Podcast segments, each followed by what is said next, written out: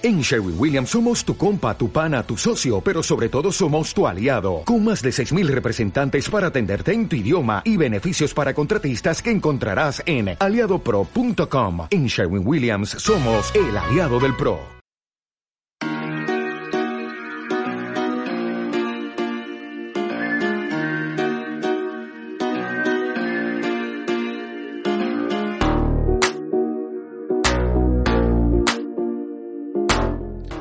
Bienvenido al programa Automatiza tu empresa online, el programa donde aprenderás las claves para optimizar tu negocio digital, aumentar tu productividad y mejorar tus estrategias de venta. Yo soy Marina Miller y te acompañaré a descubrir el mundo de la automatización online y el marketing ético, para que puedas generar ingresos sin necesidad de hacer promesas milagrosas y morir en el infierno. Si aún crees que se pueden hacer las cosas bien y ganar dinero con ello, estás en el lugar adecuado. Sube el volumen y acompáñame. ¡Comenzamos!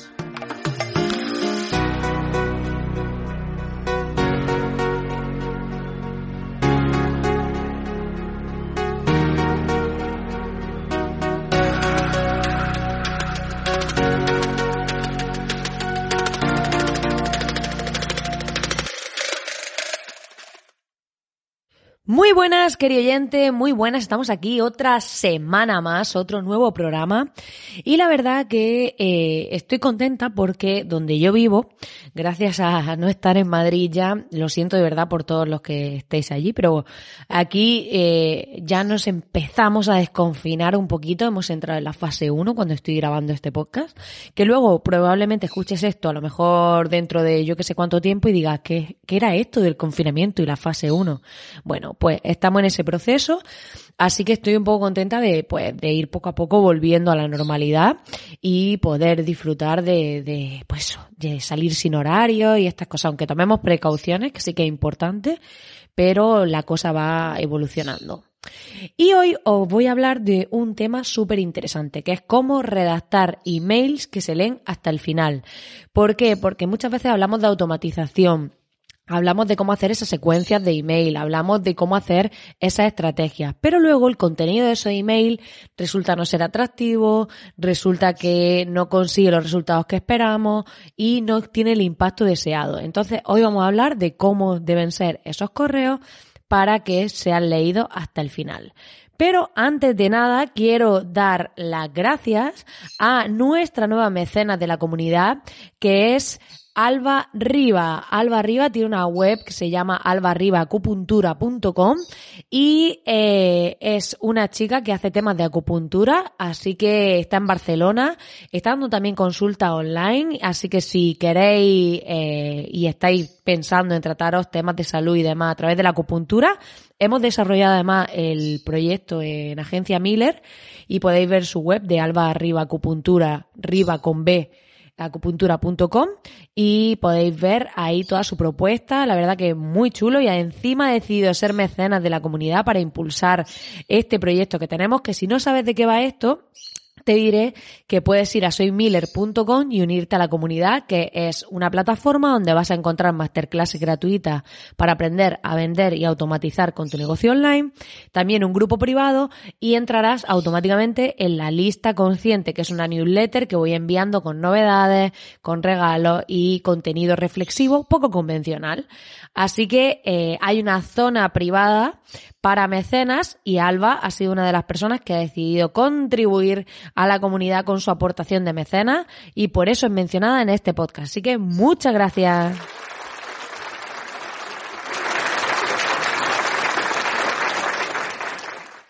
Y dicho esto, vamos a poner aquí un poco de música de introducción y pasamos al tema de hoy.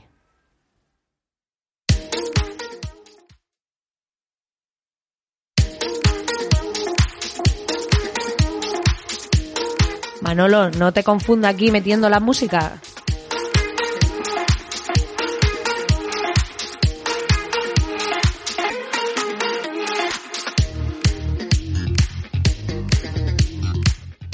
Bueno, pues como os decía, hoy vamos a hablar de cómo redactar esos correos electrónicos. Y es que en muchas ocasiones cuando escribimos email, cuando hacemos esas automatizaciones, esos embudos de venta, que pueden ser de preventa o postventa, no tienen por qué ser necesariamente solo para vender. Puede ser para fidelizar clientes, puede ser para hacer venta cruzada. La venta cruzada es vender otros productos relacionados, puede ser para hacer upsells o downsells. Que dirás, ¿qué son estas palabras raras que está diciendo aquí esta mujer? Pues te diré que el tema de los upsells es como hacer una venta que mejora, añadimos algo a ese producto, es subimos el precio, subimos el valor y hacemos que esa persona suba a comprar una oferta mejorada o eh, un downsell que puede ser que si no ha comprado este producto que tenemos, pues conseguimos que compre este otro de un ticket menor, pero no perdemos el cliente, ¿vale? Eso serían un poco las dos estrategias. Hay un montón de ilustraciones en internet que explican bien esto y lo hacen con ejemplos de McDonald's y todo esto, que encima lo estoy aquí mencionando y no me patrocina, pero bueno, no lo voy a tener en cuenta. Y entonces vi uno una vez eso con con este ejemplo que te explicaba cómo eran los upsell y los downsell según si compraba eh, patatas fritas o te compraba un menú, ¿vale? Sería, me compro la hamburguesa sola, si le añado unas patatas, sería, eh, o bueno, si en vez de la hamburguesa al final me acabo comprando, por ejemplo, un helado, pues si la hamburguesa sería un downsell, ¿vale? Porque he decidido no comprar eso y comprar algo de importe menor. Y si fuese un upsell, pues sería comprarme un menú. Lo que he hecho es que dentro de la hamburguesa estaría dentro de un producto más completo, ¿vale? En cambio, en la venta cruzada es que una vez que te compras la hamburguesa, te vendo unas patatas para la hamburguesa, pero no te vendo un paquete completo, ¿vale? Sería como, te vendo además esto otro. Esa sería la venta cruzada. Entonces, ¿qué pasa? Cuando hacemos estas estrategias de email marketing para, para vender, ¿vale? Es importante que eh, tengamos muy en cuenta qué decimos en esos correos electrónicos. Por un lado, tenemos el tema de los asuntos, es decir, el título, ese mensaje, esa frase que lee todo el mundo cuando le llega un correo que dice, oye, ¿esto qué es? Pues eso esa frase es totalmente decisiva para ver si alguien no abre el correo no, porque podemos currárnoslo un montón, crear un contenido súper valioso, pero que luego esa frase inicial no incite a la acción, no incita a la curiosidad, no nos incita a pinchar. Entonces, si no pinchamos, no vemos el contenido del email, no hacemos la llamada a la acción, ni ese email no vale para nada. Puedes crear el mejor contenido del mundo, pero si no haces buenos asuntos de correo, no funciona. Hay una masterclass gratuita en soymiller.com donde explico cómo eh, optimizar asuntos de correo y voy a hacer una renovada con más técnicas para la zona VIP, que estoy, estoy poniendo, uh, preparando una lista de contenidos que voy a meter en la zona VIP súper chula. Y además, por otro lado, tenemos el contenido de ese email. ¿Y qué pasa? Que muchas veces encontramos los típicos emails comerciales que llevan cabeceras, que llevan imágenes, todo esto hace que primero tengamos más probabilidad de que ese correo vaya a spam, porque los gestores de correo, los servidores y demás, cuando detectan que hay mucha imagen, cuando detectan todo este tipo de cosas, automáticamente los mandan a spam por protección.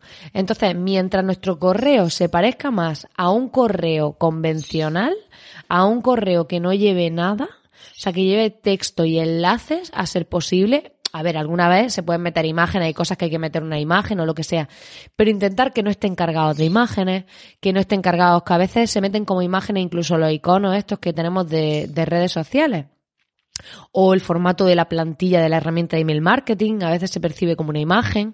Entonces tenemos que intentar que el correo sea el texto más plano posible. O sea, queda muy chulo esto de poner una cabecera y promociones con imágenes y todo esto, pero ya te aviso que está demostrado que esos correos tienen una mayor tasa de y probabilidad de ir a spam. Entonces, para evitar, antes que nada, eso, tenemos que tenerlo en cuenta.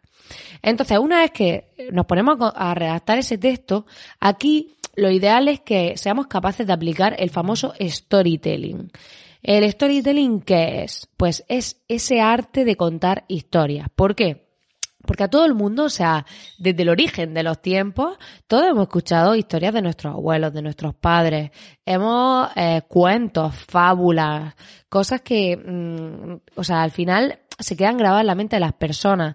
Decir, los juegos, eh, cuentos infantiles, eh, toda esta parte eh, ha formado parte de nuestra historia de algún modo porque los cuentos esos relatos con inicio, nudo y desenlace nos resultan atractivos cuando alguien nos cuenta una historia en un email, ya sea personal, ya sea de un caso real, ya sea de algo que le ha pasado, de cómo se ha sentido. O sea, cuando le da ese factor, o sea, cuando le da ese, esa realidad, al final se atrapa al interlocutor, porque hay correos que a lo mejor te empiezan a contar cosas a nivel técnico o te empiezan a hablar de forma totalmente impersonal, no te cuentan nada y entonces ¿qué pasa? Que nadie quiere leerse ese correo, nadie quiere llegar al final y a lo mejor tu llamada a la acción está al final de ese correo o a la mitad.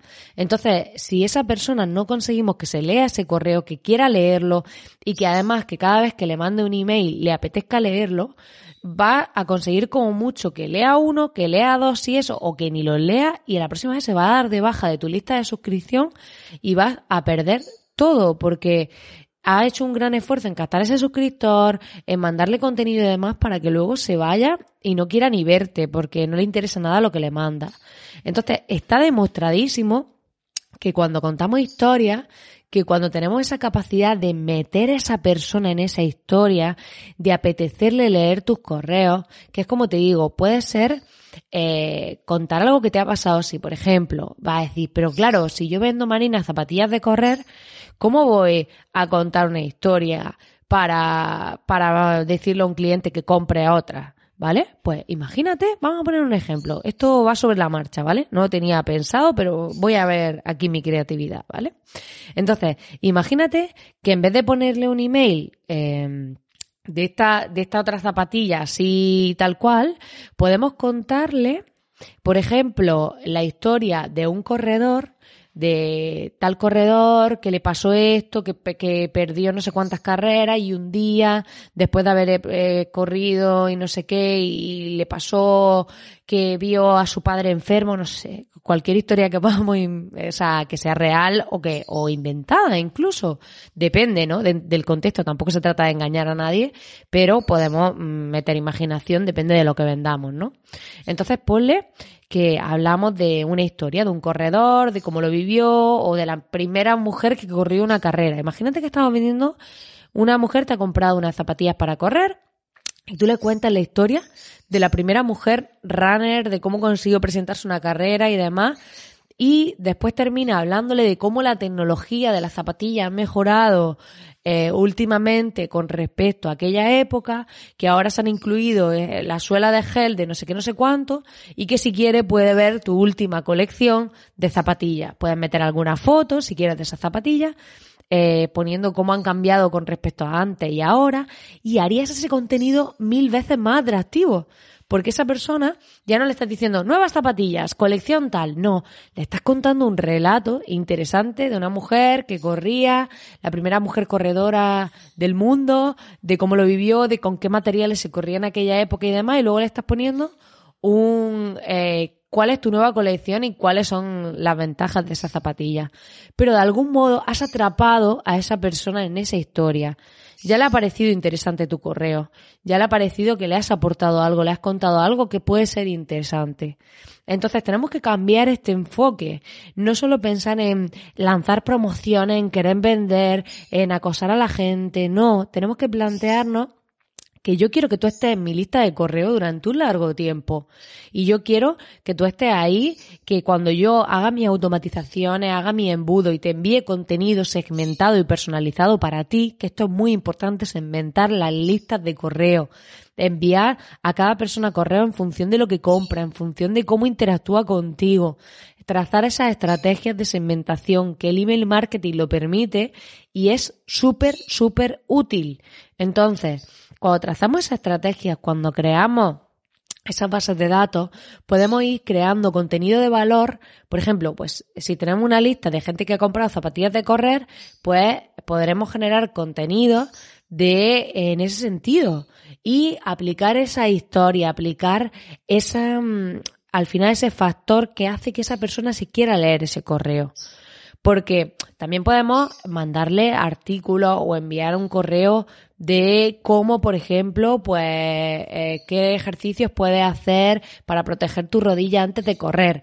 Pero si a eso le metes el factor de storytelling, vas a conseguir aumentar las ganas de leer ese correo. Porque si yo te empiezo a hablar de ejercicio, ¿vale? Eh, te voy a hacer otro ejemplo. Si yo te voy, empiezo a hablar de este ejercicio, este ejercicio, este ejercicio, vale, está bien, pero a lo mejor no me lo termino de leer. En cambio, si te empiezo a contar la historia de cómo una chica que le dolían un montón las rodillas cada vez que hacía sus carreras y se presentó una maratón y tal, y luego qué empezó a hacer y empieza a hablar de los ejercicios que puede ir haciendo, de cómo lo fue haciendo ella, de qué ejercicios, cómo lo iba aumentando cada día eh, ese número de ejercicios, qué cosas le fueron mejorando y cómo iba dosificando y se lo cuenta a través de una historia de una persona, va a ser más atractivo de leer que si me hablas de ejercicio 1, ejercicio 2, ejercicio 3.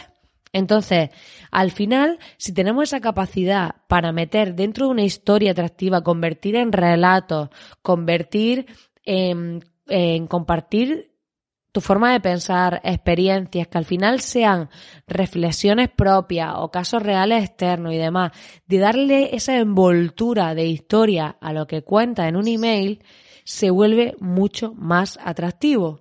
Porque así conseguimos que esa persona quiera llegar al final porque quiere enterarse de cómo acaba. O sea, todo el mundo que le empieza a contar una historia de algo que te ha pasado, si eso lo vemos en nuestro día a día, o sea, cuando nos pasa algo, no tiene por qué ser una historia de histórico, sino me ha pasado esto, cómo lo he vivido, cómo lo he resuelto, qué he aprendido.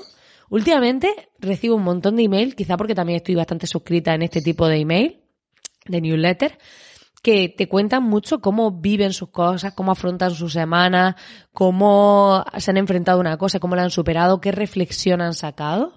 Entonces, en ese sentido, si somos capaces de trasladar eso a nuestros correos, te aseguro que van a ser mucho más atractivos porque yo estoy cansada de recibir en mi bandeja de entrada de email que te hablan de artículos y cosas impersonales que, que al final cuando vas a abrirlo dices, me da pereza. En cambio, cuando le das ese toque de, de, de, historia, de decir, por ejemplo, no es lo mismo que yo te diga eh, cómo, ¿qué te digo yo? Eh, técnicas de, eh, de salida, o sea, técnicas de pisada de running, ¿vale? Que dices, bueno, pues a lo mejor me lo leo, que que me hable de cómo esta persona eh, consiguió reducir eh, su tiempo de carrera gracias a, haber aplicado unas técnicas de running. Y cuentas cómo lo hizo, y cuentas qué cosas ha aplicado, y cuentas cómo le ha beneficiado a esa persona. Ahí ya estás contando una historia y está cambiando totalmente la película. Entonces es muy importante que seamos capaces de convertir nuestros emails en ese, en esas historias, en aportar valor y así que hagamos que nuestra base de datos sea de gente verdaderamente interesada, que le demos mucho valor para que cuando luego, de vez en cuando, le vendamos, que también le podemos vender metiendo en medio esa historia, aunque sea personal o de tercero o lo que sea, estén más receptivos, realmente le hayamos aportado mucho en el camino y estén propensos y dispuestos y agradecidos casi, ¿no? De algún modo, a comprarnos, ¿vale? Entonces es muy importante que apliquemos estas técnicas, espero que te hayan servido estos ejemplos y que empieces a aplicarlos en la redacción de tus correos electrónicos.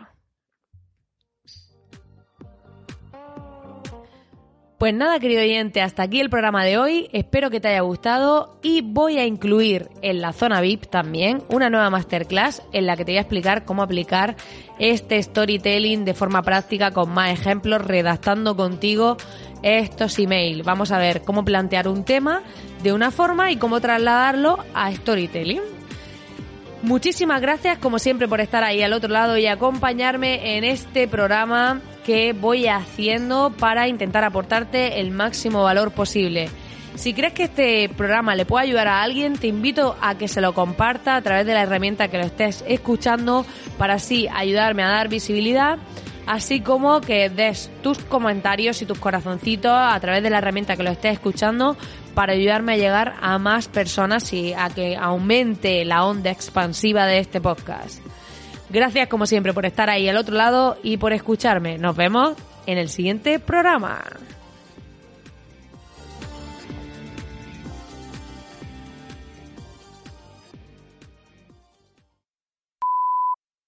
Por cierto, se me ha olvidado decir que la estoy liando parda en YouTube. He grabado ya dos vídeos, esta semana sale el tercero, el viernes, y vamos, con esto de los personajes me lo estoy pasando súper bien, ¿eh? O sea, si no lo has visto, por Dios, búscalo búscalo. Es que esto, esto no es de toma falsa, esto es de, de primerísima noticia. Y eh, estoy pensando si el próximo vídeo de YouTube podría... Estaba el otro día haciendo uno que me levantaba de la cama y claro, yo tenía un pijama así más erótico, pero dije, bueno, este en el vídeo no, voy a ponerme algo normalito. ¿Tú qué crees? ¿Que tendría más audiencia si me pongo el erótico o, o cómo lo hago? No sé. ¿No te encantaría tener 100 dólares extra en tu bolsillo? Haz que un experto bilingüe de TurboTax declare tus impuestos para el 31 de marzo y obtén 100 dólares de vuelta al instante.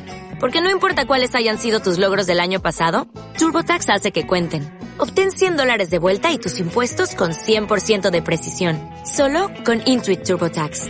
Debes declarar para el 31 de marzo. Crédito solo aplicable al costo de la presentación federal con TurboTax Full Service. Oferta sujeta a cambios o cancelación en cualquier momento.